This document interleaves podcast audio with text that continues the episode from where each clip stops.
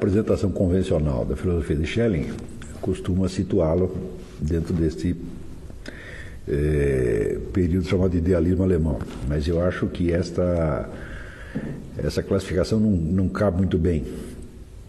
Essa filosofia de Schelling é uma coisa de enorme complexidade e a parte dela que se situa claramente deste desenvolvimento é só uma, uma primeira parte. E tem uma segunda que nós não sabemos situar historicamente ainda, porque de fato não foi absorvida até hoje. Você só pode localizar historicamente uma filosofia supondo que você é, dominou a sua estrutura interna, que você a, compreendeu as suas implicações, então você é capaz, como se, como se diz, de, de vê-la de fora e, portanto, situá-la dentro de uma, de uma cronologia, relacionando com as suas antecedentes, as suas consequências. Mas acontece que essas consequências, é, na verdade, não apareceram até hoje. É, na verdade, foi só a partir período dos anos 50 que se começou a, realmente é, prestar atenção nessa segunda parte do, do da filosofia de Schelling, que é justamente aquela que ele apresenta já na década de 40, 1840, na filosofia da mitologia e filosofia da revelação, e no livro As, As Eras do Mundo, que eh, são provavelmente os melhores livros de filosofia que alguém escreveu no Ocidente. Não, não há nada que se compare a isso aí. Entendeu? É uma coisa tão grande que fica. É, eu tenho a impressão que ele, nós ainda estamos dentro de uma época de, de Schelling e não. É, não tomamos muita consciência muito clara disso. De qualquer modo, é preciso ver que ele, onde uma das uma das características de, de Schelling é que ele se ele próprio se situa historicamente, ele se coloca num ponto determinado do desenvolvimento do pensamento europeu, ele sabe onde ele está com relação aos seus antecedentes, tá certo? Mas nós não podemos ainda situá-lo com relação aos seus consequentes, porque nós fazemos parte disso aí, estamos dentro da fileira de, de consequências do pensamento de Schelling, o qual ainda terá muitos, dará muitos frutos pelos, pelo século seguinte. Me parece a filosofia mais fértil de, de consequências que é, existiu nos últimos, nos últimos séculos. Mas ao ao tentar se localizar historicamente, ele parte exatamente da, da, do cartesianismo, que ele considera onde um, um acontecimento catastrófico na, na, na ordem do, do, espírito humano. Não que ele se oponha à filosofia de Descartes, não é, não é esse o, ponto, é que algo aconteceu ali de, de muito grave que não pode ser reduzido a, a, vamos dizer, a biografia intelectual de Descartes. A, a, existe realmente uma, uma ruptura com algumas é, conquistas importantes do espírito humano. E essa ruptura toma a forma, como aliás, nós já, já mencionamos de passar, de um, um uma aporia, um conflito insolúvel que é colocado pelo, pela, pela ciência cartesiana, na medida em que ela dividindo o, o ser, o existente, tá certo? Nas, em dois tipos de substância, a substância dita pensante, ou o ego subjetivo que se conhece por autorreflexão, meditação, e as substância extensa, que é aquela que é, se caracteriza por ter uma, uma, uma extensão para poder ser medida de algum modo, nós imediatamente concluímos que nenhuma dessas duas corresponde à natureza, no sentido em que nós estamos acostumados a viver nela. O, o, eu, não, não ocupando lugar no espaço, ele constitui, sendo constituído apenas da sua própria autorreflexão, da sua própria da sua própria autoconsciência, evidentemente ele não é um dado da natureza física, ele não tem como ser situado dentro da natureza. Pode ser situado no tempo, mas não no espaço, tá certo? E a tal da substância extensa é, também não corresponde aos entes da realidade física, justamente porque ela se define exclusivamente pela sua extensão, quer dizer, pela sua forma mensurável, tá certo? Ora, se você somar todas as medições que você pode tomar sobre um, um, ente, tá certo? Você vai saber certamente muita coisa sobre ele, tá certo? Mas ele não constituirá com isso nada de real, tá certo? O, o que a, realidade que, que, se apresenta a nós se apresenta sempre sob a forma de existências individuais, irredutíveis. Tudo o que existe existe como eh, individualidade, tá certo? Já, já dizia Don Scott que o, o, ser e o um se convertem mutuamente, quer dizer, são, no fundo são o mesmo, o mesmo conceito. Existir significa ter alguma individualidade. E o fato é que tudo aquilo que num ser pode ser medido é exatamente aquilo que ele tem simplesmente em comparação ou em relação a outros entes. Quer dizer, a existência dele como, como substância individual não pode ser abarcada pela, pela ideia de medida ou de extensão. Tá? É, então, o que acaba sendo prejudicado aí nesta ciência cartesiana é a própria natureza sensível que fica reduzida, vamos dizer, aos seus aspectos mensuráveis.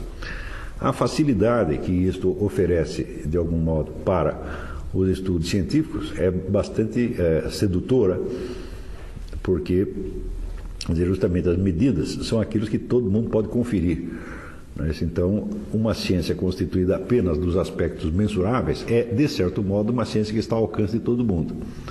O fato de que ela não tenha nada a ver com a, a realidade substantiva da, da natureza parece que não, não afeta a ninguém, porque a ideia de que o processo do conhecimento deve se ater aos aspectos fenomênicos, é, aqueles aspectos que são mais aparentes, que estão mais ao alcance da, da, da, do, do, conhecimento humano, essa ideia se impregnou de tal modo na, na mente humana que, passados três séculos e meio, já ninguém se dá conta de que quanto é anormal dizer, você é, acreditar que vive num mundo que é constituído apenas de aparências. Não é isso? É, onde não existe nenhuma substância, não existe nenhuma realidade. É, é claro que a, a própria consciência, a própria consciência humana é, repugna profundamente a, a ideia da sua própria irrealidade, tá certo? E não, não como se poderia escapar disso, uma vez que você decretou que tudo se constitui apenas de aparências mensuráveis. Mas, ao mesmo tempo em que se desenvolvia esta filosofia de Descartes, havia ainda uma certa. Uh, um, um, conflito que se desenvolvia desde algum tempo antes,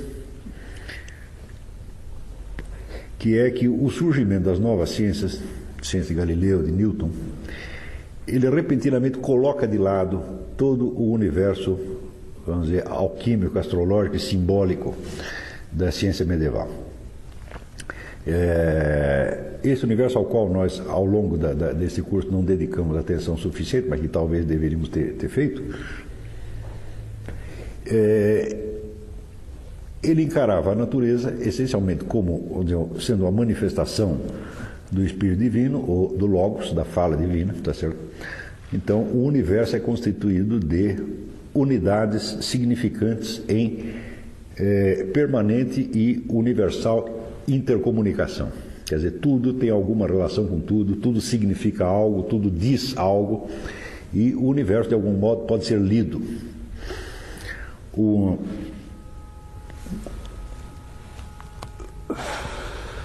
Hoje em dia nós temos uma certa dificuldade de compreender, vamos dizer, o, o grau de, de exatidão em que essa leitura podia ser feita, tá certo? Claro que o que sobrou disto na nossa cultura foram apenas alguns, eh, algumas técnicas divinatórias, tá certo? que tentam, por exemplo, prever um acontecimento a partir de algum indício que nos parece não ter nenhuma relação causal com aquilo, tá certo? Ah, e evidentemente este é só um, um resíduo, tá certo? Deixado no deixado no fundo quando a substância daquela, daquele universo cultural já se, já se desfez. Com o surgimento da, da ciência moderna, o mundo da natureza passa a ser encarado apenas como um objeto de medição e comparação.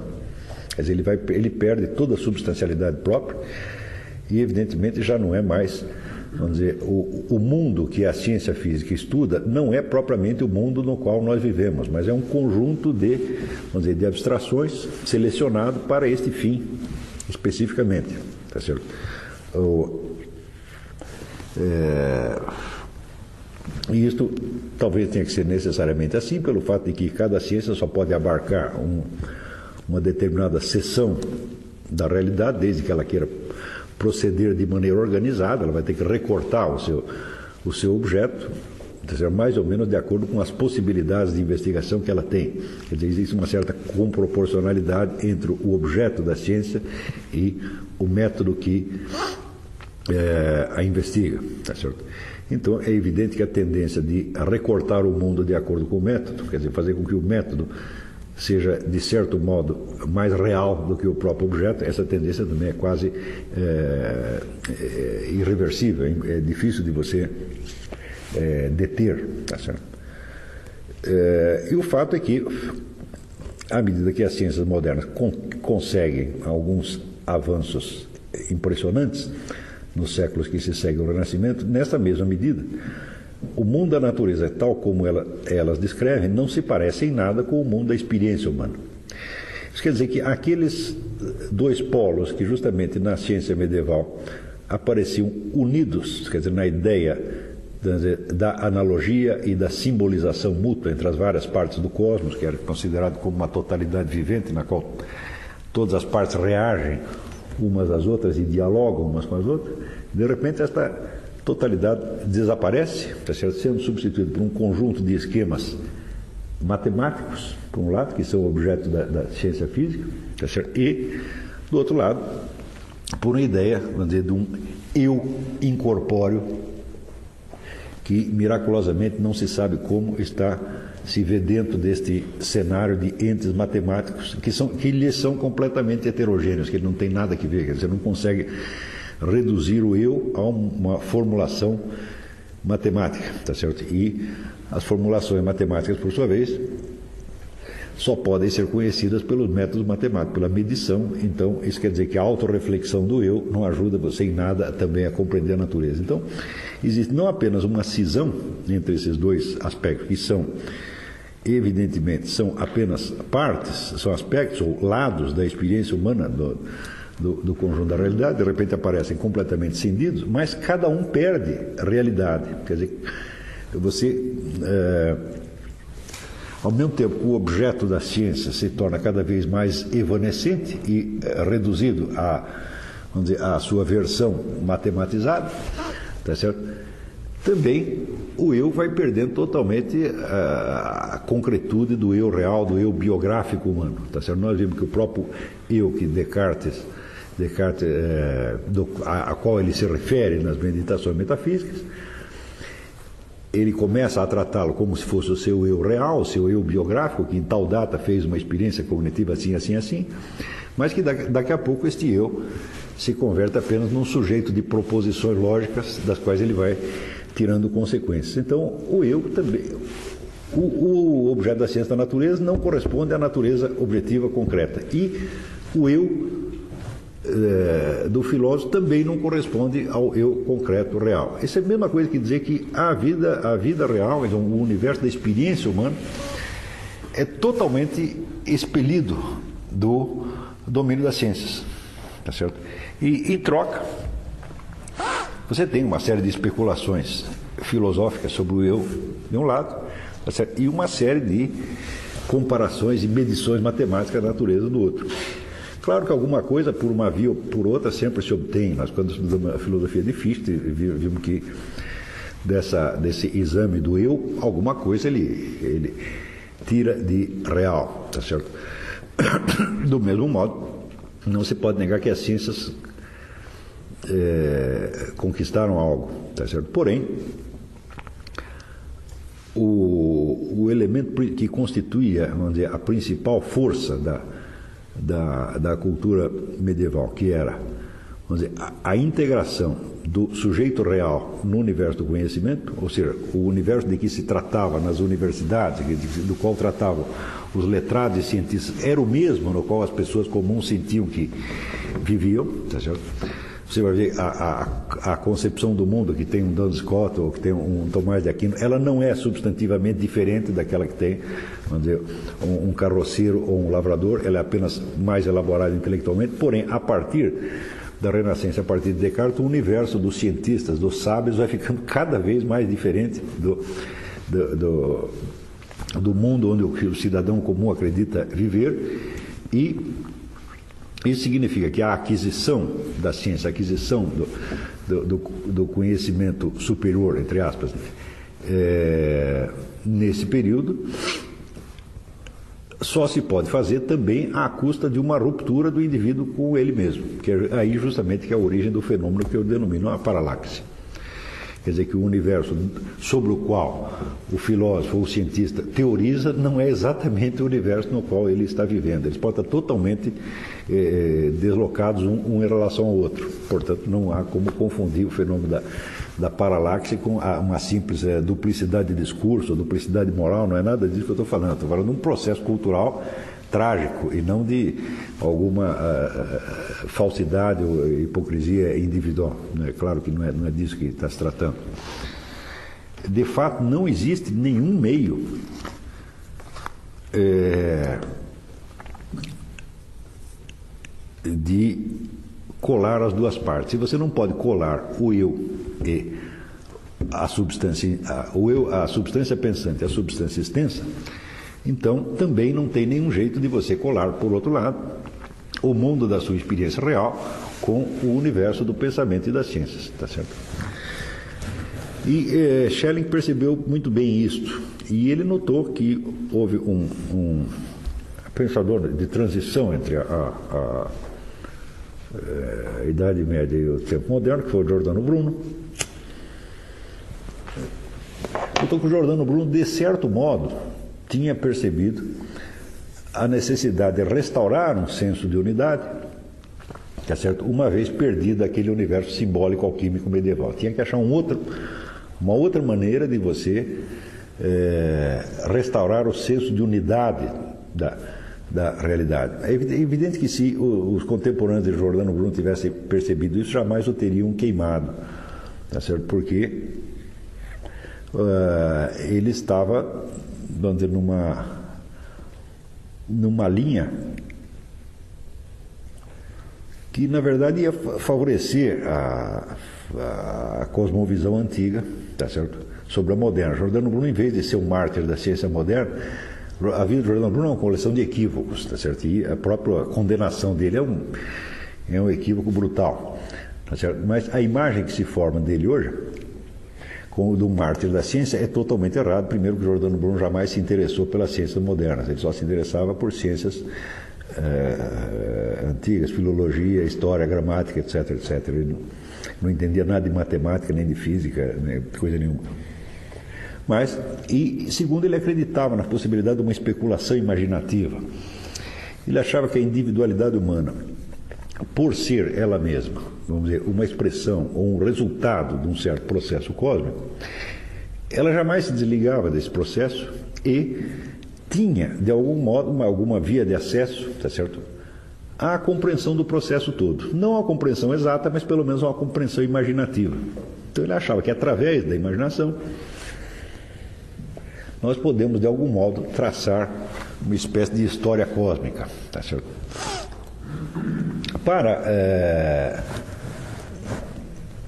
fazer isso, ele acreditava que no próprio mundo material existe um certo princípio espiritual ou psíquico que lhe é inerente. Essa doutrina se veio a se chamar ilozoísmo. Né? Ile quer dizer a, a matéria, tá no sentido mais grosseiro da coisa, iso é, é, animal vivente, quer dizer, toda matéria é vivente de algum modo. Tá? Então, claro que a doutrina do ilozoísmo ela está errada nesse sentido, tá certo? ela vai atribuir qualidades espirituais a, a, a, própria matéria. Mas, de qualquer modo, Bruno tinha o mérito de, de tentar resgatar, através desta ideia, vamos dizer, de um processo cósmico, do qual ele mesmo era um, um, um ele se comparava, vamos dizer, a uma, uma, uma onda dentro de um oceano, quer dizer, ele era um, a crista de uma onda tá certo? No, no, oceano cósmico e portanto ele de certo modo se lembrava de onde ele tinha vindo e vindo imaginativamente né, explorando os últimos recursos da memória podia de algum modo traçar né, um, um, pelo menos um análogo imaginativo da história cósmica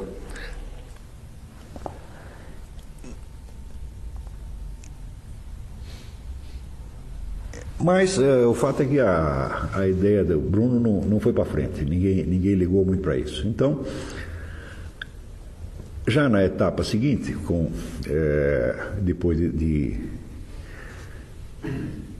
de Descartes, Spinoza tenta restaurar a ideia de uma unidade, tá certo?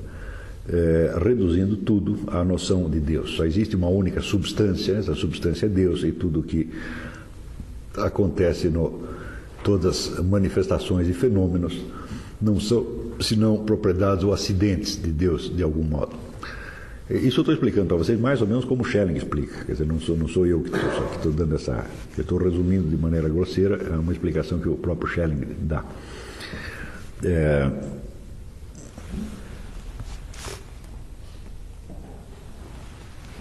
porém, é, diz Schelling que Spinoza opera esta redução, vamos dizer, à, à unidade por uma maneira puramente mecânica e conceptual, quer dizer, fazendo Deus como se fosse um, um, um conceito mais primitivo, dos quais os outros conceitos, vamos dizer, vão sendo deduzidos, vão sendo extraídos por mera dedução, quer dizer, como se fosse,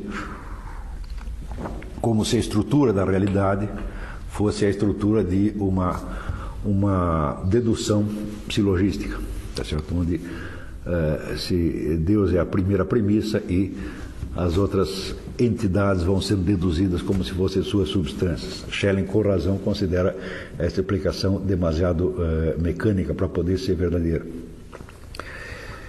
Então, falhada a tentativa de Spinoza de, de reunir as partes que Descartes havia separado, na etapa seguinte, é, Leibniz também tenta resolver o mesmo problema, mas através da supressão de um dos polos. É, Leibniz reduz todo o mundo corporal, o mundo das substâncias corporais, a representações que acontecem dentro de uma mônada. A mônada é, uma, é essencialmente uma alma, tá certo? É uma alma vivente que se conhece a si mesma, tá certo? e que tem dentro de si um análogo, uma imagem de tudo o mais, tá certo? Ou seja, tudo aquilo que existe, toda individualidade, ela tem dentro de si não somente as suas próprias características, mas tem as diferenças que a separam de todas as demais. Mas essas diferenças fazem parte dela, tá certo? Então, isso quer dizer que cada uma tem dentro de si a imagem de todas as outras. Mas, ora, se todas têm a imagem de todas as outras, é fácil você perceber que todas se constituem somente de imagens.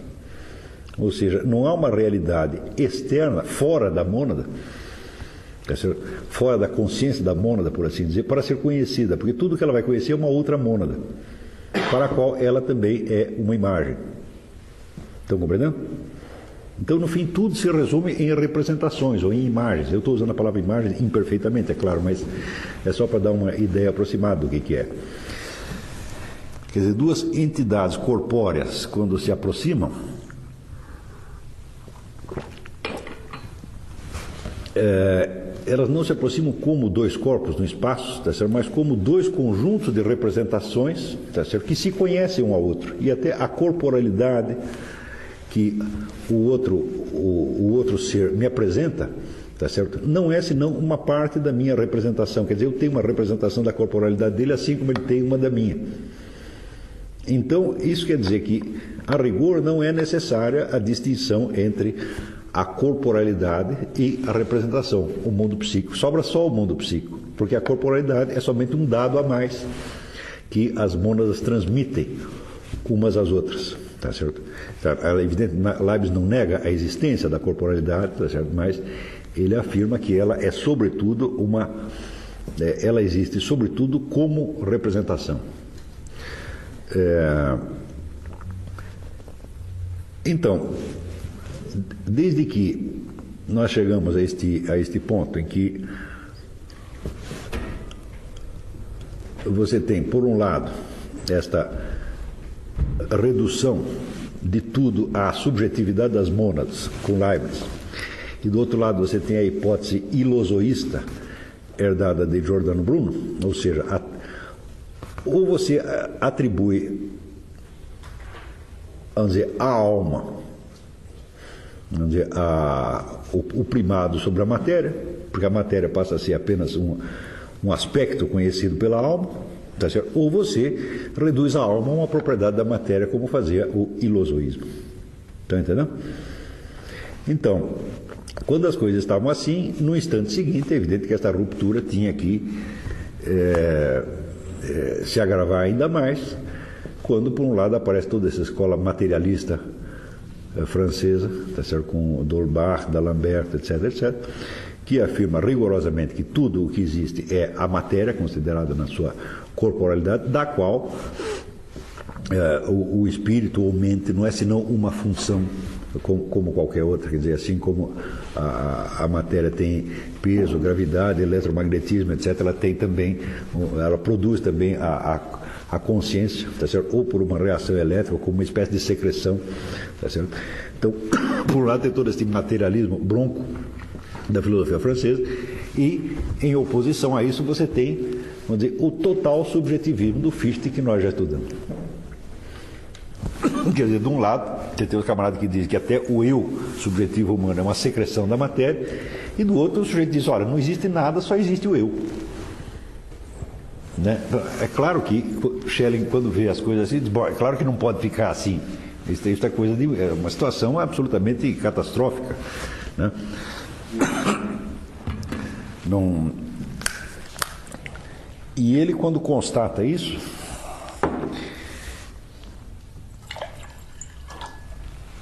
ele tem a ideia de que isso não é somente, vamos dizer, um,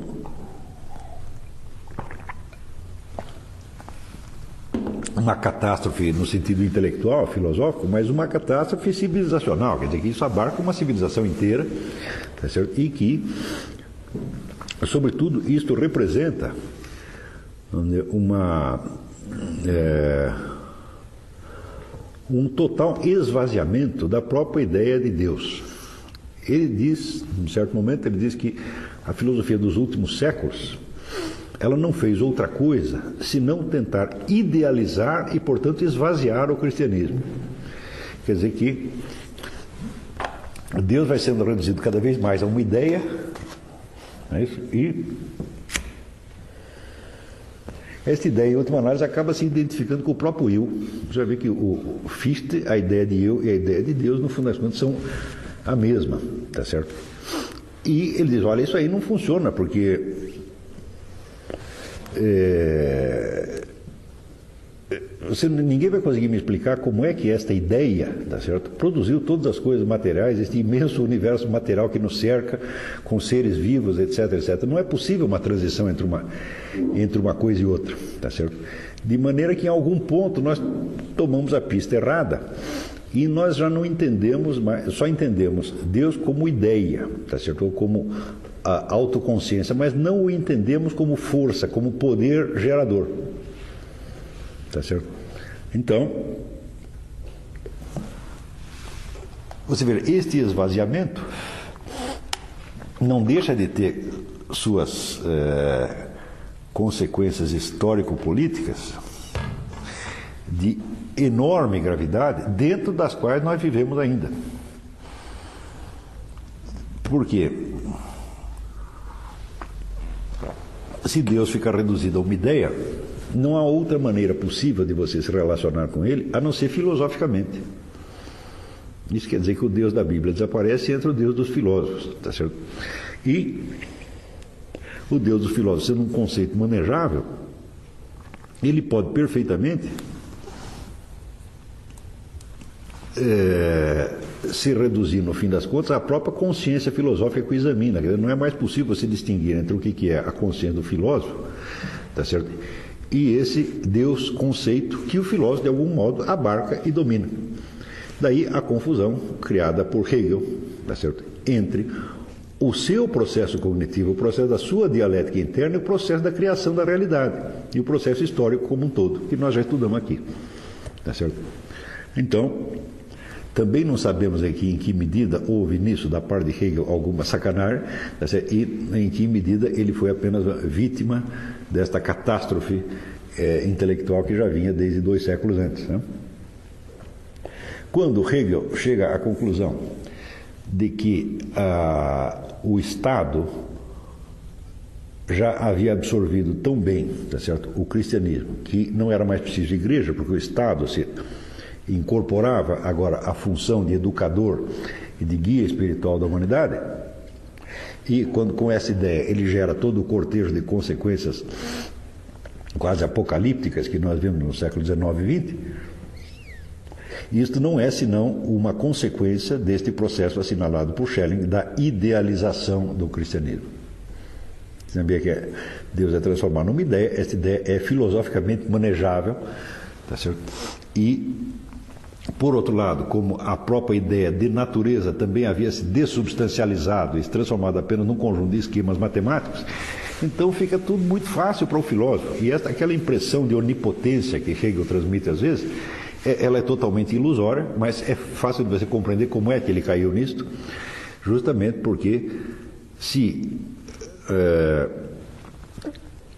Deus tinha transformado numa espécie de eu e a natureza tinha transformado num conjunto de esquemas matemáticos domináveis pela inteligência humana, então fica tudo muito fácil. Você, dentro do seu tabuleiro filosófico, você cria o mundo, tá certo? você inventa todo o processo histórico, tá certo? e você ao mesmo se coloca, você ao mesmo tempo se coloca na origem do processo e no fim do processo.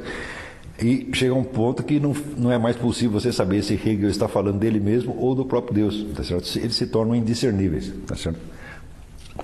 E Schelling, que havia começado junto com Hegel, ele percebe o buraco em que estão entrando, Tá certo? E de imediato ele não sabe como sair disso. Então, é justamente nesse. Eu não, não, conheço em detalhes a biografia de Schelling, mas eu tenho a impressão que foi diante desta, desta dificuldade, e não só por problemas pessoais que teve na universidade, que ele se retira do ensino. Acho que foram dificuldades intelectuais mesmo. Ele percebeu que estava com um abacaxi monstro na mão e ele não sabia como resolver, então precisava um tempo para pensar. É... Então, diz ele que esse eh, cristianismo dessubstancializado havia perdido né, o que ele chama de a, a vivência, a experiência bárbara de Deus, que é de Deus como força, Deus como poder, tá certo? que está presente na própria eh, natureza física, Deus criador da natureza. Você veja que uma vez o o Bruno Tolentino me disse que se você estiver num deserto e furar o pneu do seu carro, não adianta você rezar que Deus não vai encher o pneu, né? E eu cá comigo eu pensei, pô, mas para que, que me serve um Deus que nem mesmo enche pneu? É isso. Então, é, ao mesmo tempo, é, eu comecei a ter contato com pessoas de, de igrejas evangélicas que viu, e, e eu vi que elas rezavam para que Deus enchesse pneu sim. Aquela coisa material imediata. Né? E aquilo foi um choque para a minha cabeça, porque aqui isso era a, o que o Schelling chamava a visão bárbara. Eles, uh, oi. Por que ele chamava isso de? Por que o termo bárbaro? É um, modo, é um modo de dizer, porque diz que a civilização do Ocidente foi se tornando muito refinada e, idealizando e esvaziando o cristianismo, então perdeu o que de visão bárbara, que seria a visão medieval. Não é isso? É, é, claro, entre aspas, é evidente. É, é, um, é um, uma expressão apenas. Quer dizer, os bárbaros sabiam que Deus é força e poder. Agora nós pensamos que Deus é, é o Hegel, é o Hegel, ou é um conceito. Então, é, ele observa na filosofia, desde Descartes até Hegel, uma progressiva fuga das realidades da vida. É uma, uma fuga da natureza, uma fuga das, das, é, da, da, estrutura da realidade na qual nós estamos, dentro da qual nós estamos, tá certo? E inventa uma, uma estratégia para é, recuperar isto, tá certo? E por isso que eu acho errado colocá-lo como idealista, porque a primeira coisa que ele fala é o contrário do que Fichte fala. A primeira coisa é a seguinte: não existe eu nenhum. Ele diz: só o que existe, tá certo? É o absoluto infinito. Quando eu digo que eu penso, né? Ele diz, bom, ou eu estou pensando fora deste infinito e fora desse absoluto, e portanto sou eu mesmo o próprio infinito absoluto, ou, na verdade, não sou eu que estou pensando, é ele que está pensando. Quer dizer, tudo o que existe é, é um atributo ou um acidente do próprio Deus. Nada é concebível fora dele. Portanto, não se pode dizer, por exemplo, que uma, ele diz, não é possível você dizer que uma, uma pessoa crê em Deus. Tá certo? Como se Deus pudesse ser uma ideia na cabeça de uma pessoa. Ele diz ao contrário. Né? Deus é que é o princípio inicial. Tá certo? E o que vem depois é apenas uma expressão dele. Então, se você diz que uma pessoa crê em Deus, você está querendo dizer apenas que é, sob certo aspecto, é Deus que está acreditando nele mesmo. Diga. Para é, isso é interessante saber a, a, a origem da palavra absoluto, né, no latim tem o mesmo. É aquilo que, aquilo que não pode ser dissolvido, não pode ser, ser é, como é que se diz? Decomposto. Mas tem uma raiz solto, quer dizer, por oposição que é relativo, tem que ser ligado a alguma coisa, absoluto é algo que é em si e, e, completo e se basta, e não tem que estar ligado mais a, a, a mais nada. Bom, agora é fácil você perceber que toda a tradição filosófica, o que, que, ela, o que, que ela busca? Ela busca saber qual é, vamos dizer, a substância fundamental. Ou de, outro modo, qual é o fator absoluto do qual todos os relativos é, emergem de algum modo, tá certo? É, a briga é sempre essa, é sempre isso que está tá se procurando, tá certo? E é, Schelling vê que o eu não pode ser de maneira alguma um ponto de partida.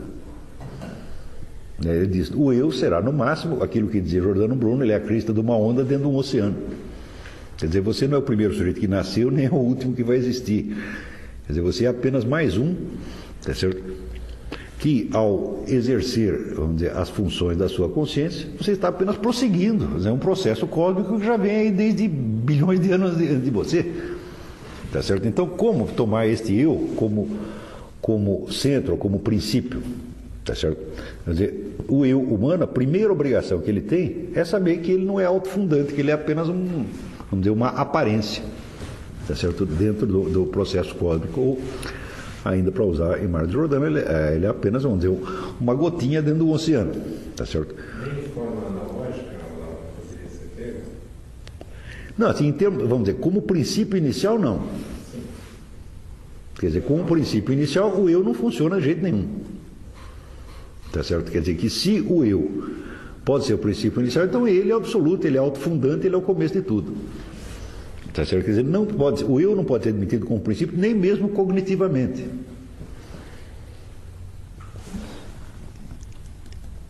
Isso quer dizer que por baixo deste eu existe uma multidão né, de, de, de, de, de realidades. E na hora que o eu fala consigo mesmo, ele está querendo dizer o quê? Que ele possui uma razão, que ele possui tá certo? Uma, uma consciência, ou ao contrário, que uma consciência e uma razão lhe foram dadas. Foi ele que se deu isto? Não é isso? Então, o Schelling rompe assim, drasticamente com este solipsismo de toda, toda a filosofia moderna.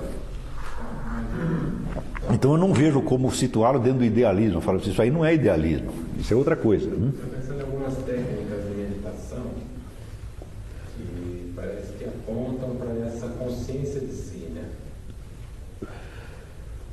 Bom, mas a consciência de si, se você pegar por uma sequência de meditações do, do, do, da escola vedantina, é, ela vai partir de uma pergunta sobre o eu. E vai perguntar que, que, o que ou quem sou eu. Tá certo? E você vai tentar então se autodefinir. Tá certo? Na medida que você é, vai é, prosseguindo nesta investigação, você percebe que você não tem nenhuma outra substância a não ser a própria substância do absoluto. Ou seja, que não é que você é ele, mas ele é você. Quer dizer, a sua realidade é a dele e não uma realidade própria. Você não, você não tem uma realidade própria que você possa dizer eu sou isto. Para você ser o que quer que seja, você só pode ser dentro do ser. E quem é o ser? É você? Então, é por isso que Schelling diz: é errado dizer que nós temos uma razão, é a razão que nos tem, é a razão divina que nos tem. Está entendendo? Então, isso aqui escapa tão formidavelmente do universo da, da, da, da época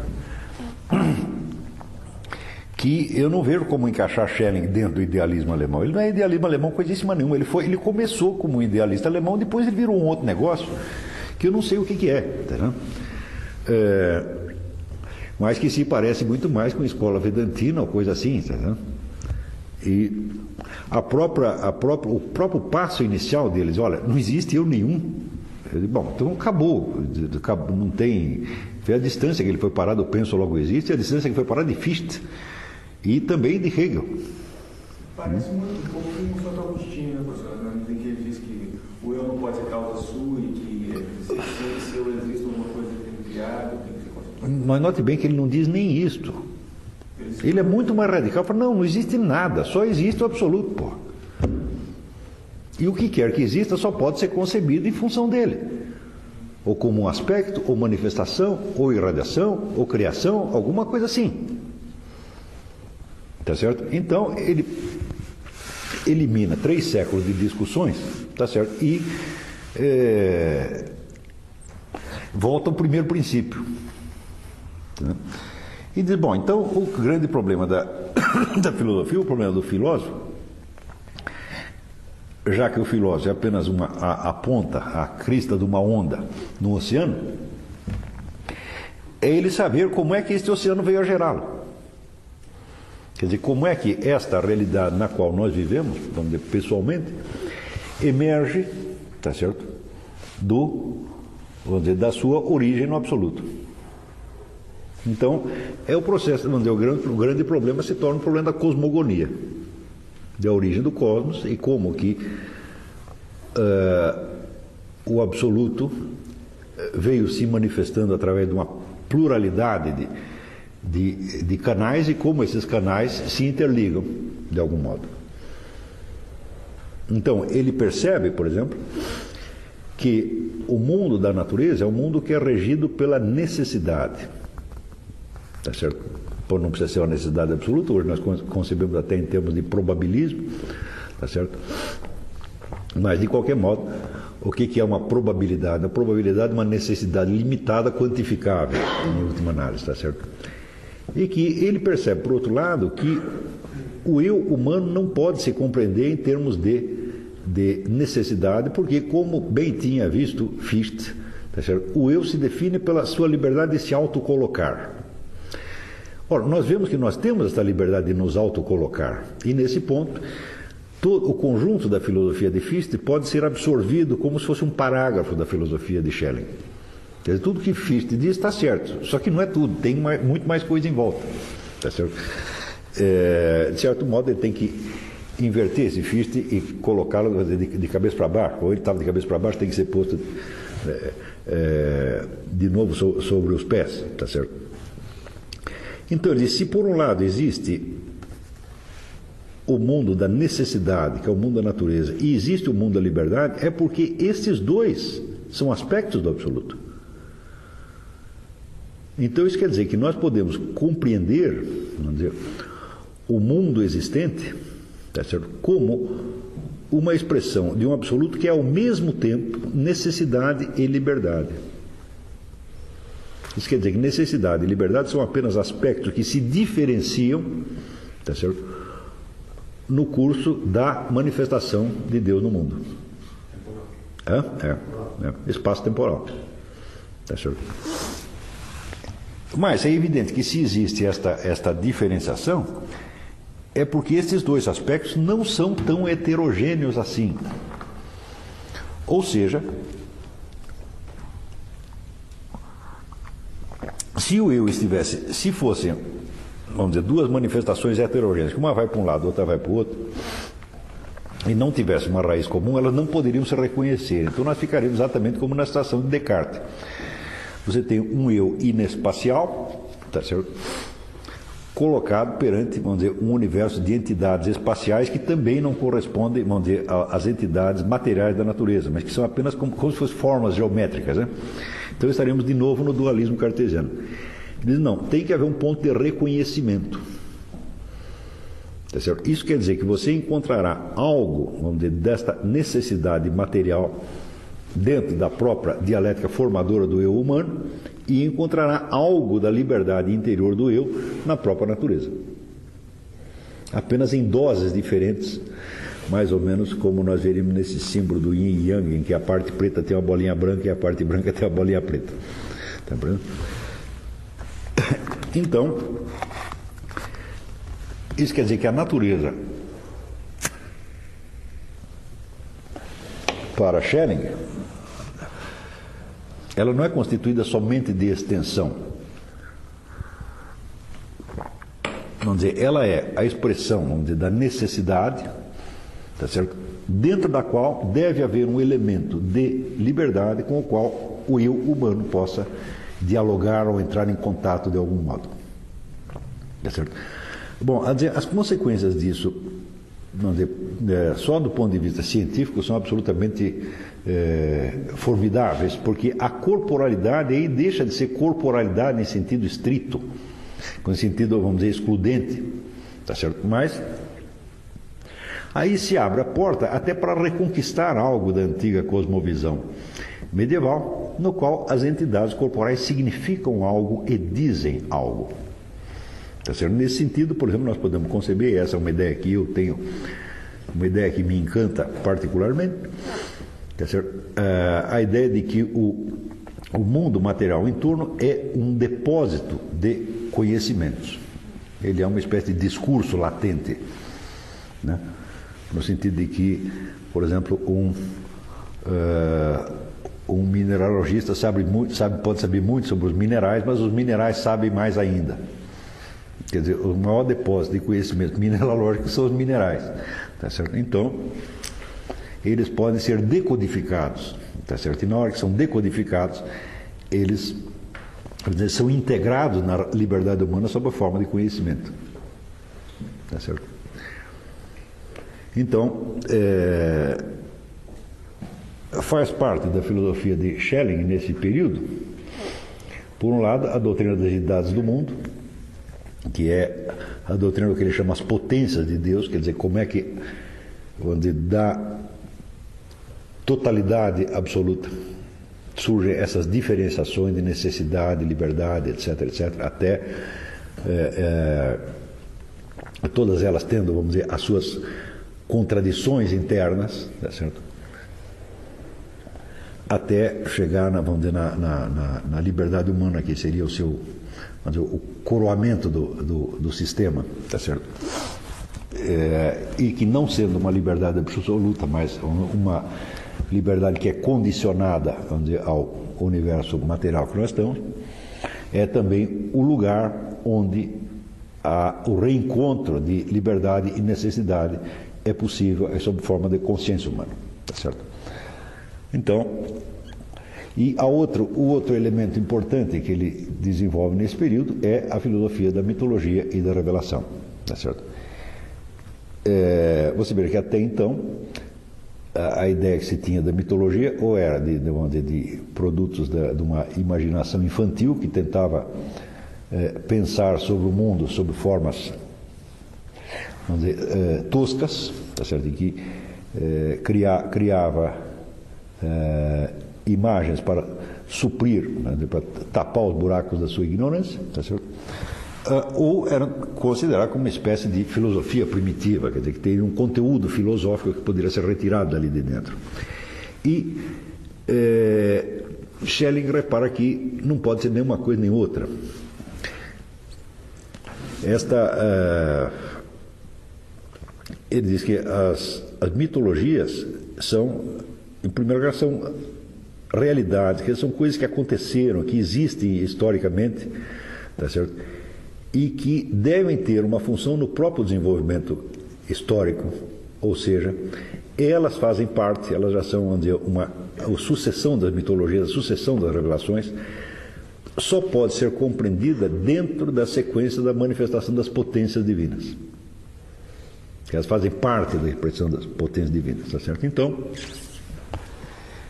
é, isso não quer dizer que as maneiras anteriores de ver a mitologia estavam erradas.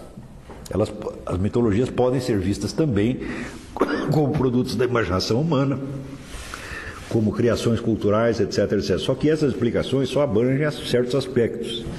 Elas não bastam para explicar o conjunto. Mas quando você as vê como parte do processo de autorrevelação de Deus através da sucessão das potências, então você obtém um outro um outro patamar, um outro nível de abordagem, no qual as explicações anteriores podem agora ser integradas. Então, quer dizer, pelo método de Schelling, cada, cada nova mitologia ela tem, evidentemente, dizer, um conteúdo revelatório, tá certo? que é importante para a, a estruturação da própria humanidade, mas esse conteúdo revelatório aparece também como um produto cultural o qual aparece também, vamos dizer, como é, fruto dos conflitos é, ideológicos da época, o qual aparece também como fruto da imaginação de alguns sujeitos que pensaram aquilo. Então você pode encaixar esses vários, esses vários níveis, tá certo? É, analogicamente, tá certo? É, não é necessário dizer que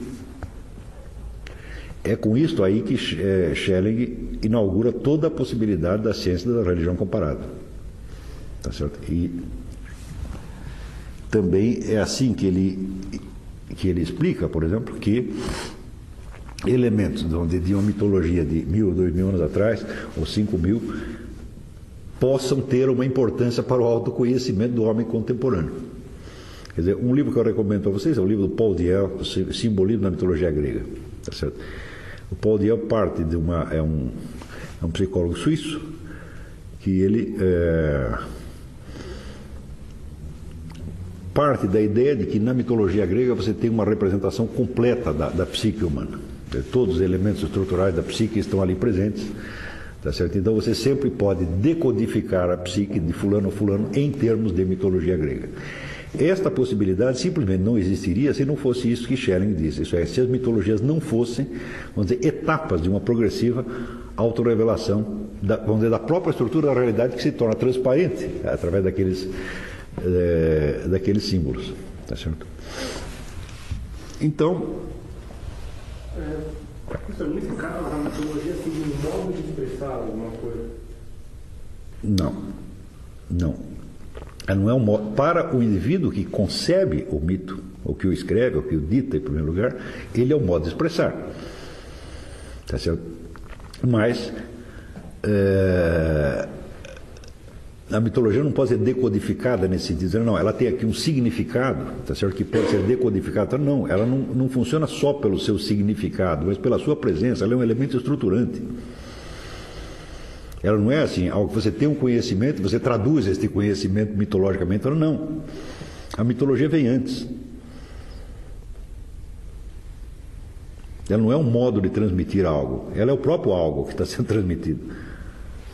Ele é o próprio conteúdo que está sendo transmitido e que só se transformará, vamos dizer, em conteúdo diferenciado muito mais tarde. Isso é o mesmo que dizer que o Homero, por exemplo, quando contava os seus mitos, ele não precisava entendê-los a não ser mitologicamente. Nós aqui extraímos dessa, desse mito, tá certo?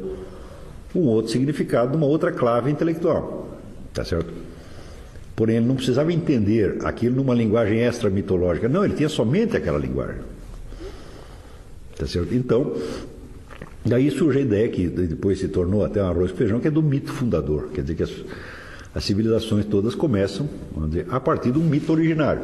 Esse mito originário, ele estabelece uma certa área tá de possibilidades humanas que em seguida, vamos dizer, são realizadas temporalmente e que gradualmente vão tomando consciência de si próprias. Tá? Para você ter ideia da profundidade desta ideia de Schelling, é, você pode eh, examinar, por exemplo, o livro do Northrop Frye, chama The Great Code, o Grande Código, no qual ele demonstra que todos os enredos da literatura ocidental estavam na Bíblia. Quer dizer, se tem um mito originário. Ou seja, tudo o que vocês viveram, pensaram e inteligiram durante dois mil anos já estava dado compactamente aqui. Isso seria absolutamente impossível se este mito fundador fosse apenas uma maneira de expressão, se ele não fosse um elemento estruturante da própria ordem da realidade. E é por isso que ele vê que esses mitos, vamos dizer, eles não são, vamos dizer, uma revelação é, de alguma coisa. Não, eles são a própria revelação. Eles inauguram um campo de possibilidades. Está entendendo? Não é que existe um conteúdo que o mito transmite, não, ele é o conteúdo. Ele é a forma e é o conteúdo ao mesmo tempo. Que é a teoria dos quatro escuros também, né?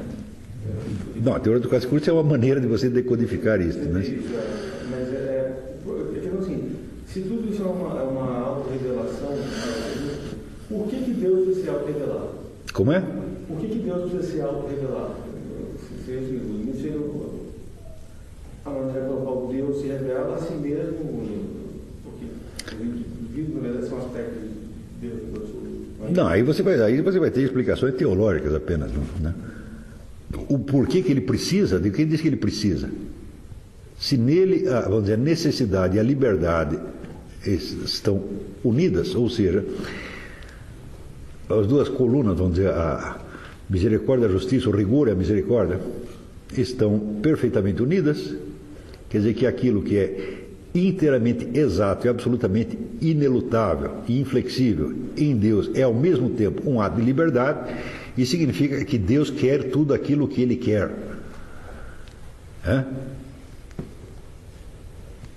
Ou seja, e que ele não, não poderia querer de outro modo, não porque ele esteja preso a isto, Tá certo? Mas porque esta é a única maneira perfeitamente livre tá certo? e perfeitamente boa que ele poderia agir. Ou seja, a única compatível com a sua natureza de Deus. Então, quer dizer, a própria, eh, a própria pergunta, por que Deus fez isto? Tá certo? Você percebe que dentro de, de, de, de, de uma perspectiva schellingiana, a pergunta está muito mal colocada. Tá certo? É o porquê de qualquer coisa, qualquer pergunta, por quê, tá será respondida, em última análise, com a vontade de Deus. Ela não tem outro porquê além de si mesma.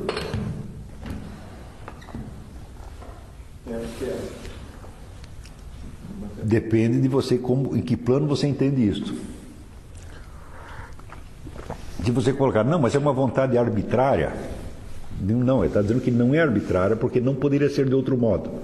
Então, Deus atende a uma necessidade, não uma necessidade externa à sua própria natureza de Deus.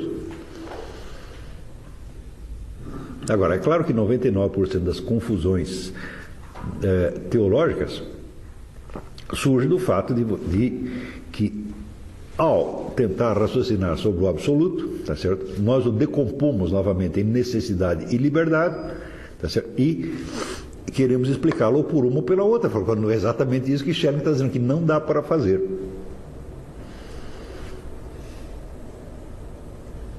Essa, essa análise sobre mitos mitos se aplica apenas aos mitos antigos ou também se aplicaria a uma mitologia construída como a do Tolkien? Não, só, só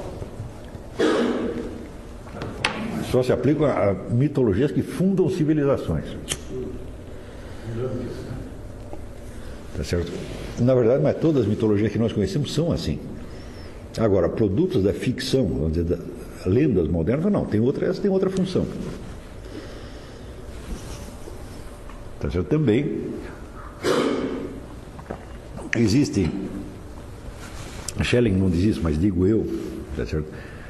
É, que existem mitos que aparecem sob a forma de histórias contadas, outros que aparecem sob a forma de histórias vividas que depois são contadas. Tá certo?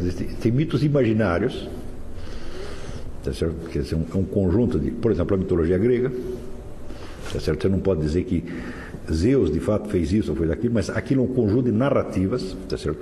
E a narrativa como tal é uma presença histórica. E tem outros casos, como por exemplo, vida, paixão, morte do Senhor Jesus Cristo. Então, primeiro aconteceu, depois foi narrado. Tá então, é, esta, esta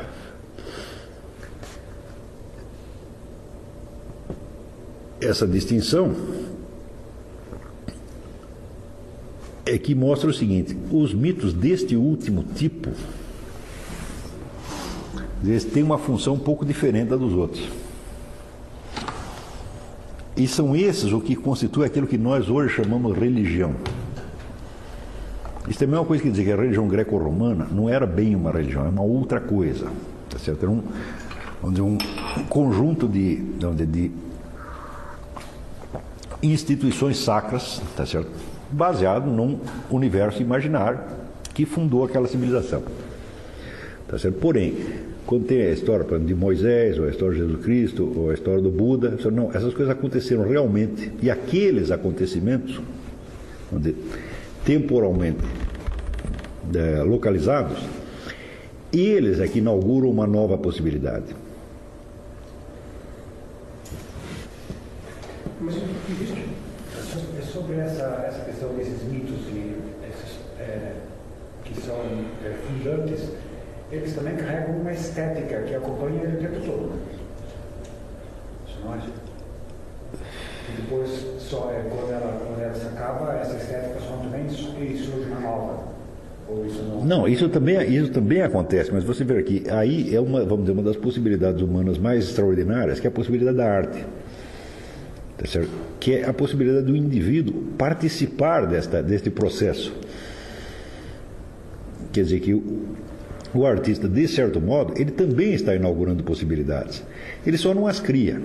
Tá certo? Ele as transmuta a partir da sua experiência pessoal e da cultura adquirida, etc, etc, mas ele inaugura certas possibilidades, que são ao mesmo tempo possibilidades de intelecção e possibilidades de existência. Você pode ver que existem muitas modalidades de vida humana, tipos de vida humana, tipos de biografia humana, que só se tornam possíveis a partir de certo momento em que certas formas foram geradas por certos artistas. Aquilo se incorpora na civilização e abre possibilidades para gerações seguintes. Entendeu? E Schelling dedica uma especial atenção a este, este ponto. Tá certo? Então, e,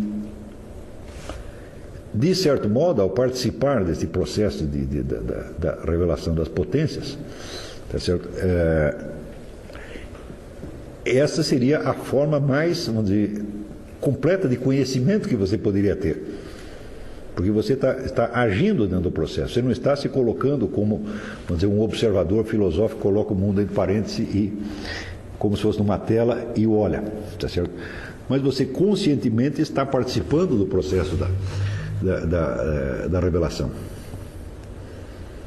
Entendeu? E nesse sentido, Schelling tem uma frase que ele diz que um sujeito que conseguisse escrever a sua autobiografia com todos os componentes da sua vida teria escrito a história do universo. Porque tudo estava presente ali. Ele não pode conceber que haja Vamos dizer, nele algo que esteja separado, né? como a crista da onda não está separada do oceano. Tá certo? Ela, de certo modo, é indiscernível. Ela só consegue se discernir assim mesmo como uma espécie de ponto de vista. Né? Quer dizer, é como se cada um de nós fosse um, um, um, ponto de vista, tá certo? mas esse ponto de vista só, ele não existe sozinho, ele só existe na articulação de infinitos outros pontos de vista que compõem o todo. Né? Então, eis aí o panorama do, do pensamento de Schelling, quer dizer, a análise histórica que ele faz, a recolocação do fundamento, você retorna vamos dizer, à ideia do absoluto, a, a, a, eliminação do primado do eu, e portanto a eliminação de todo o idealismo moderno, a, a doutrina da cosmogonia, a doutrina das revelações sucessivas, é, a doutrina, vamos dizer, da, da, mitologia e da arte, e a doutrina do que ele chamou o diálogo anamnético, quer dizer, é o indivíduo que, dialogando, seja, com o todo dentro do qual ele está, ele se recorda, vamos dizer, da sua origem dentro do processo da, da, da, da revelação.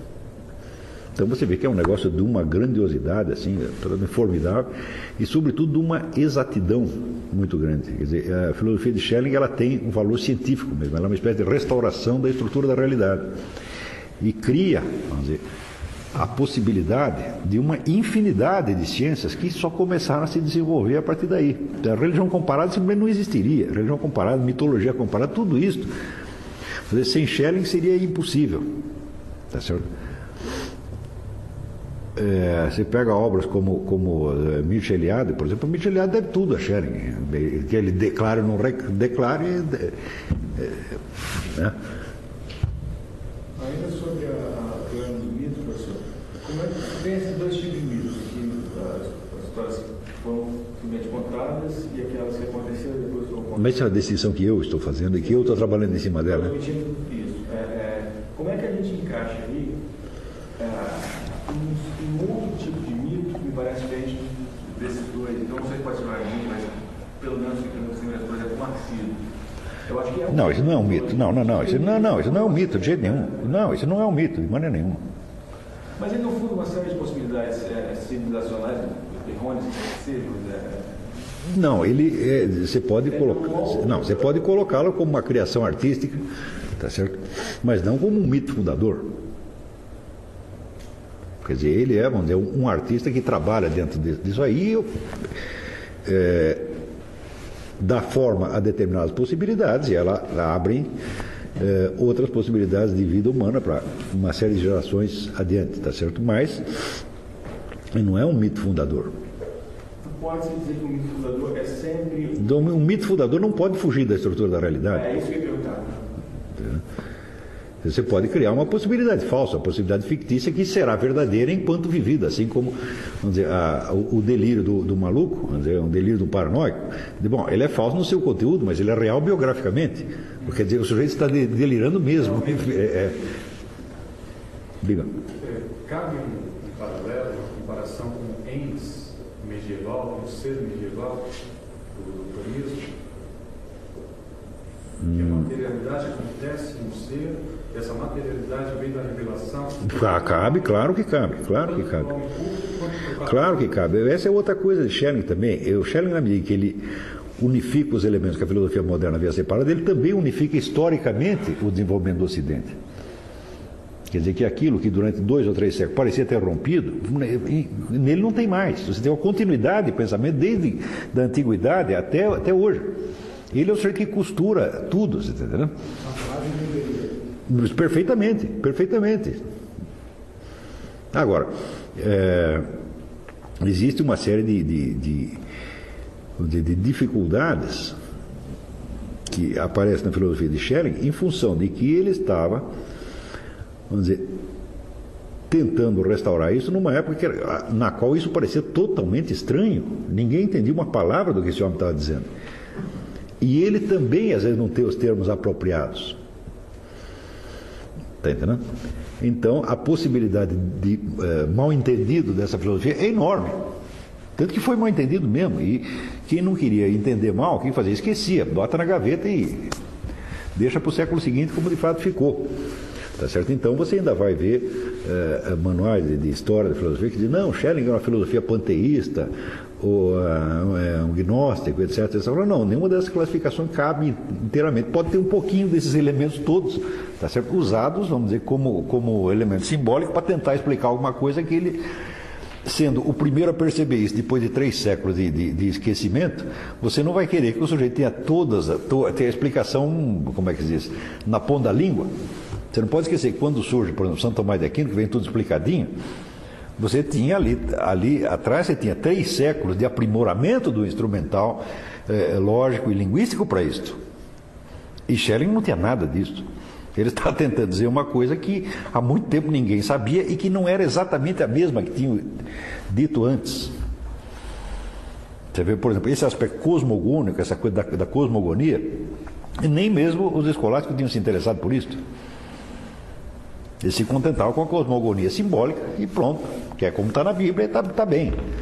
Agora, como é que nós vamos dizer isso aí? Como é que isso aconteceu? O que, que veio antes, o que, que veio depois? Não tem linguagem para isso.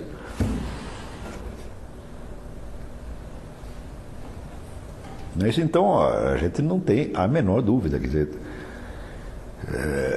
depois de, de, de, de, Aristóteles Santo Tomás, o maior dos filósofos é Leibniz e Schelling, não tem outra coisa, não tem nada desse tamanho. Se você comparar um cara desse com Hegel, eu digo, bom, não dá, não dá nem para começar. Quer dizer, Hegel é uma vírgula no, no discurso de Schelling. Ele pega todo aquele mundo de, de Hegel e diz, é, você tem razão, só que tem isso que veio antes e tem aquilo que veio depois. E Fichte também, pega o antes e pega o depois, e Kant também. Todo mundo, que, que, todos os filósofos até Schengen, todos podem ser integrados dentro da filosofia dele, Giordano Bruno, Descartes, etc. Bom, cada um lá tem o seu pedaço de razão, mas continua e tem mais isso, e mais aquilo, mais aquilo, mais aquilo outro. Quer dizer, eles são como se fossem, vamos dizer, é, é, superfícies que refletem aspectos, tá certo? Mas onde o, o, o mapa do labirinto só Schelling tem. Porque eu digo que nós ainda vivemos dentro da filosofia dele, nós não somos capazes de vê-la de fora, tá certo? Então, pode-se dizer que o problema de todos esses filósofos, é, Hegel, Fichte, Kant, Descartes, é, não é aquilo que... Eles não eram suficientemente inteligentes para tratar do assunto que estavam tratando. Não é o que disseram, o que eles não disseram. Né? Mas, mas é claro... Eles não perceberam que não era... Claro, não, é o negócio do, do, do Leibniz, você tem razão no que você afirma, mas você está errado naquilo que você nega. E aquilo que você diz está certo, só que tem muita coisa que você não disse, que você nega e que você não está enxergando. E aí você perde a, a noção da, da, escala. Né? Da escala. Agora você vê, por exemplo, o mundo de Leibniz é um mundo enorme. Tá certo? Leibniz abarca toda a ciência. E este mundo inteiro de Leibniz se torna um capítulo dentro de Schellinger. Entendeu? E este foi o maior dos filósofos alemães. De, é, apesar o gênio alemão, está tudo ali. Porque os outros são todos meio doentes, são todos caras mutilados. É um ped... Você vê que eles são grandes, mas são monstros. São disformes, falta um braço, falta uma perna, falta um nariz. O primeiro sujeito que tem tudo inteiro, diga é um ser humano inteiro, diga é Schellinger. É um nariz, falta o resto, né? Então, é, vamos dizer, eu acho que foi uma, vamos dizer, uma, uma verdadeira tragédia da cultura alemã que já a, a influência de Schelling não, não irradiasse mais, mais, mais cedo. Se é que irradiou lá. Não, na época foi só assim, quando ele voltou a dar aulas, foi assim, o pessoal foi tudo para assistir a aula dele, mas é uma homenagem, tá? então um grande filósofo, velhinho, tá, voltou, então ninguém entendeu uma palavra do que ele disse, porra. Eles foram lá, assistiram a aula, muito bem, foram tudo para casa e aquilo foi como se não tivesse dito absolutamente nada. Não, simplesmente não houve consequências. alguém retomou? Ah, no século XX, sim. No século XX, sim. Mas já está. Para as tragédias que aconteceram lá, já está. É, foi uma tragédia para a humanidade inteira. Quer dizer, é ele tinha, de certo modo, um remédio para toda a crise da civilização, que já vinha há três séculos, porque ele tem razão, o negócio do cartesianismo foi uma catástrofe. Tá certo? Essa. É, é, se você ler os livros do Wolfgang Schmidt, Wolfgang Schmidt é um físico, tá certo? que ele analisa a história das ciências à luz desta coisa, que ele chama, ele dá, dá esse nome de bifurcação. Tá certo? E, E ele diz que o que, o que empata aí as ciências há muito tempo é esse negócio da bifurcação. Quer dizer, mesmo tendo descoberto outros continentes, como por exemplo a relatividade, a teoria quântica, filosoficamente, os próprios cientistas ainda interpretam essas mesmas descobertas deles, as descobertas estão certas, mas eles interpretam filosoficamente no termo bifurcacionista. Tá certo? Então, resultado, por exemplo, é, o Wolfgang Schmidt diz que na cosmovisão medieval você tinha a ideia, vamos dizer, de um, de um mundo material, de, vamos dizer, de um mundo intermediário e do mundo espiritual. Ele diz: nenhum físico percebeu que a física moderna não trata do mundo material, que ela trata do mundo intermediário. Ou seja, você pode colocar toda a física moderna dentro da cosmovisão medieval e dar certinho. Só que eles não sabem disso. O mundo, o mundo intermediário é o mundo da matéria sutil. Quando você pega os tratados de Santo Tomás de Aquino sobre as forças sutis da natureza. Né? Eu digo, bom, Max Planck nunca leu isso. E Santo Tomás também nunca leu Max Planck. Mas se um lê o outro, fala, pô, mas é disso aqui que nós estamos falando. Entendeu? É por isso, vamos dizer, que, vamos dizer, quando você chega em partículas subatômicas, elas têm umas propriedades esquisitas. Tá certo que não, você não, não, é, não consegue fazer uma, uma é, não consegue expressar aquilo em termos materiais. Em termos materiais dá contradição. E, no entanto, você sabe que aquilo acontece. Tá certo? Então, essa é uma, é uma das propriedades das forças sutis do mundo intermediário. Que é um mundo que é uma espécie da transição do ser para o não ser, você está entendendo? E vice-versa. Então, tudo isso aqui, se você leu os negócios do Wolfgang Schmidt, é, eu digo, olha, isso aqui, se não fosse Schelling, esse cara não ia saber disso nunca. Ele pode nem saber o que, que ele está devendo para Schelling. E isto aqui são coisas que ainda vão ter consequências, vamos dizer, para a ciência e para a cultura, pelos séculos vindouros. Isso mal está começando. O Zubiri, Zubiri também deve muito a Schelling, sem dúvida. O Lonergan. E o, o, o também.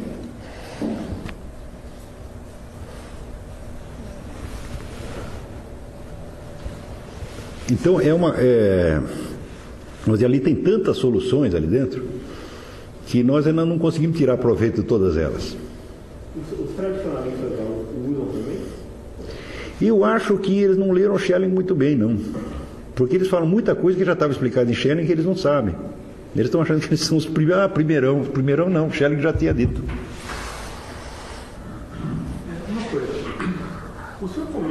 Você vê no livro Knowledge and the Sacred, Conhecimento Sagrado, do Cid Gossenassi, ele concede uma parte. Schelling, não, Schelling teve lá seus méritos, etc, etc. Mas ele não percebe o quanto. E eu acho que ele coloca o Schelling apenas como se fosse um precursor do René Guénon. Falou, não, isso já estava tudo no Schelling e estava até melhor do que o René Guénon. Estava um pouco mal explicado porque estava em alemão, mas...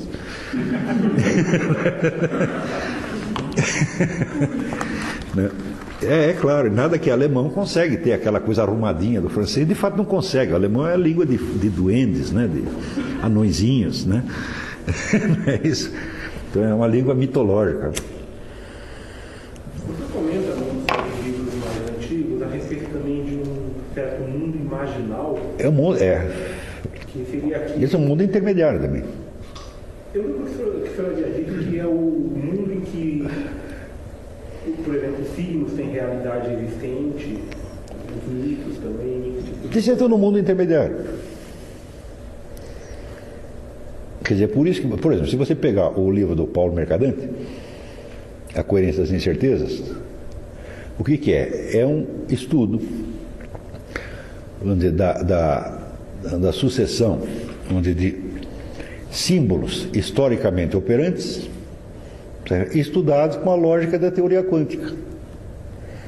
como é que você vai pegar um negócio de subatômico e aplicar nos mitos, nas, nas, nos símbolos e dar certo? Fala, claro que dá, porque a, a física quântica é a física do mundo intermediário. É um mundo nada é o que parece. É mágico, na verdade. É um livro esse? Hum? É um livro maravilhoso, um livro de gênio, que ninguém nunca vai entender esse livro, mas tudo bem. e olha que não está alemão. Né? Está em pior, está em português. Né? Mas não é fácil o português, comecei a ler. Não, é um livro dificílimo, dificílimo, tá certo? Mas eu estou persuadido que o Paulo Mercadante é um gênio. Ele mesmo não sabe, mas eh, o que ele fez naquele livro é uma monstruosidade. Quer dizer, ele tá, ele pega todo esse universo do Wegener e o expressa quanticamente. Esse mundo do Eric Fögel, o mundo dizer, da, da, da, da sucessão dos símbolos articuladores da história, tá certo? E diz, ah, isso aí funciona igualzinho como na teoria quântica. Entenderam? Eles são herdeiros de Schelling.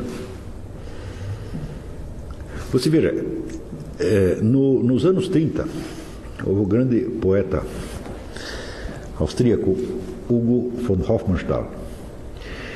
E ele disse o seguinte: olha, o que está havendo no mundo dizer, é um movimento que daqui a um século será visto como hoje nós vemos mais ou menos o Renascimento, quer dizer, uma transição intelectual absolutamente formidável. E ele chamava isso da Revolução Conservadora. Porque ele diz, nós vamos reconquistar tudo do que os séculos perderam. Então que vai ser um processo de muitos séculos também. Tá certo? Hoje eu entendo o que o Hofmannsthal dizia, porque você vendo a história do século XX parece que foi o contrário. Digo, foi o contrário na superfície da história, mas intelectualmente é este o que, que, está acontecendo intelectualmente? O que está acontecendo vamos dizer, essa, essa tomada de, de, de posse do, do, Schelling, essa reconquista da, da religião comparada, mitologia comparada. Né? É, é, a articulação da física quântica com a cosmovisão medieval. É isso que está acontecendo. Esses dias eu vi um, uma palestra, alguma coisa sobre. É, uma pessoa chamou de efeito Medici. Quer dizer, o que está acontecendo agora é, com a, a, quantidade de mudanças, de novidades, de é, novas descobertas em cada área do conhecimento, ele comparou com o que os médicos fizeram para o renascimento. Pois é, mas é uma coisa que, nós, que só está tomando forma, só agora começa a tomar forma. Agora, um sujeito em 1930, quer dizer, em plena emergência do comunismo, do fascismo, etc, etc, ele fala em revolução conservadora, eu digo, pô, tá louco? Diz, não, mas ele disse, um processo de muitos séculos. Ele não falou as próximas décadas. As próximas décadas é o contrário. A próxima década, quer dizer, é o resíduo, é o resultado final desta bifurcação. Hum? Quer dizer, isso é, é vamos dizer, ainda, como diz, vai, ainda tem mais pelo menos um, um ou dois séculos de prejuízo que nós vamos levar em função desta coisa, mas enquanto vem esta devastação operando na superfície, embaixo vem se construindo uma outra coisa, pô. De o que vai sobrar, por exemplo, da cultura do século XX? O que, que sobra? Né? Quer dizer, bom, o que vai sobrar é o Hugo von Hofmannsthal, é o Eric Fögel, é o René Guénon, é isso que vai sobrar. Para o século seguinte, o resto não vai sobrar nada.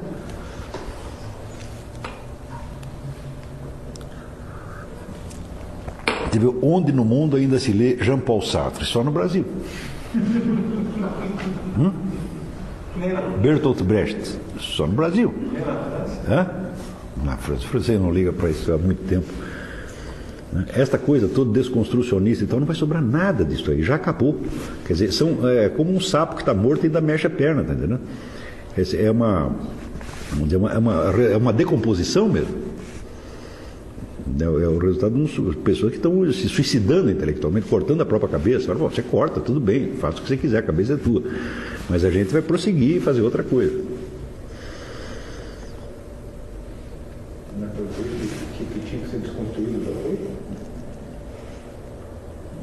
Bom, os caras terminam por se desconstruir a si mesmo, né? Acaba desconstruindo o mundo. Né? Bom, você tem um efeito devastador em volta. Mas acontece que esta é, devastação, ela sempre tem que ter algo para devastar. Né? A hora que ela acabou com tudo, ela se desliga automaticamente. Mas tem coisas, vamos dizer, que são inatingíveis. Não, não, é possível você desconstruir, por exemplo, a obra de Schelling. Não é possível você desconstruir o René Guénon. Não é possível você desconstruir o Eric Fögelen. Não tem jeito. É possível você desconstruir a sua capacidade de entender isso. você desconstrói o legado anterior daquela sua cultura, cultura europeia moderna, que é a cultura do tempo de Descartes até agora. Quando você tentar aplicar isso a outras épocas, não funciona. O que eles fazem é a decomposição do Ocidente moderno. Eu digo, bom, mas o Ocidente moderno já começou se decompondo, pô. Já começou com a tal da bifurcação. Quer dizer, aqui vamos dizer, são os últimos estertores de um corpo que já está doente há três séculos.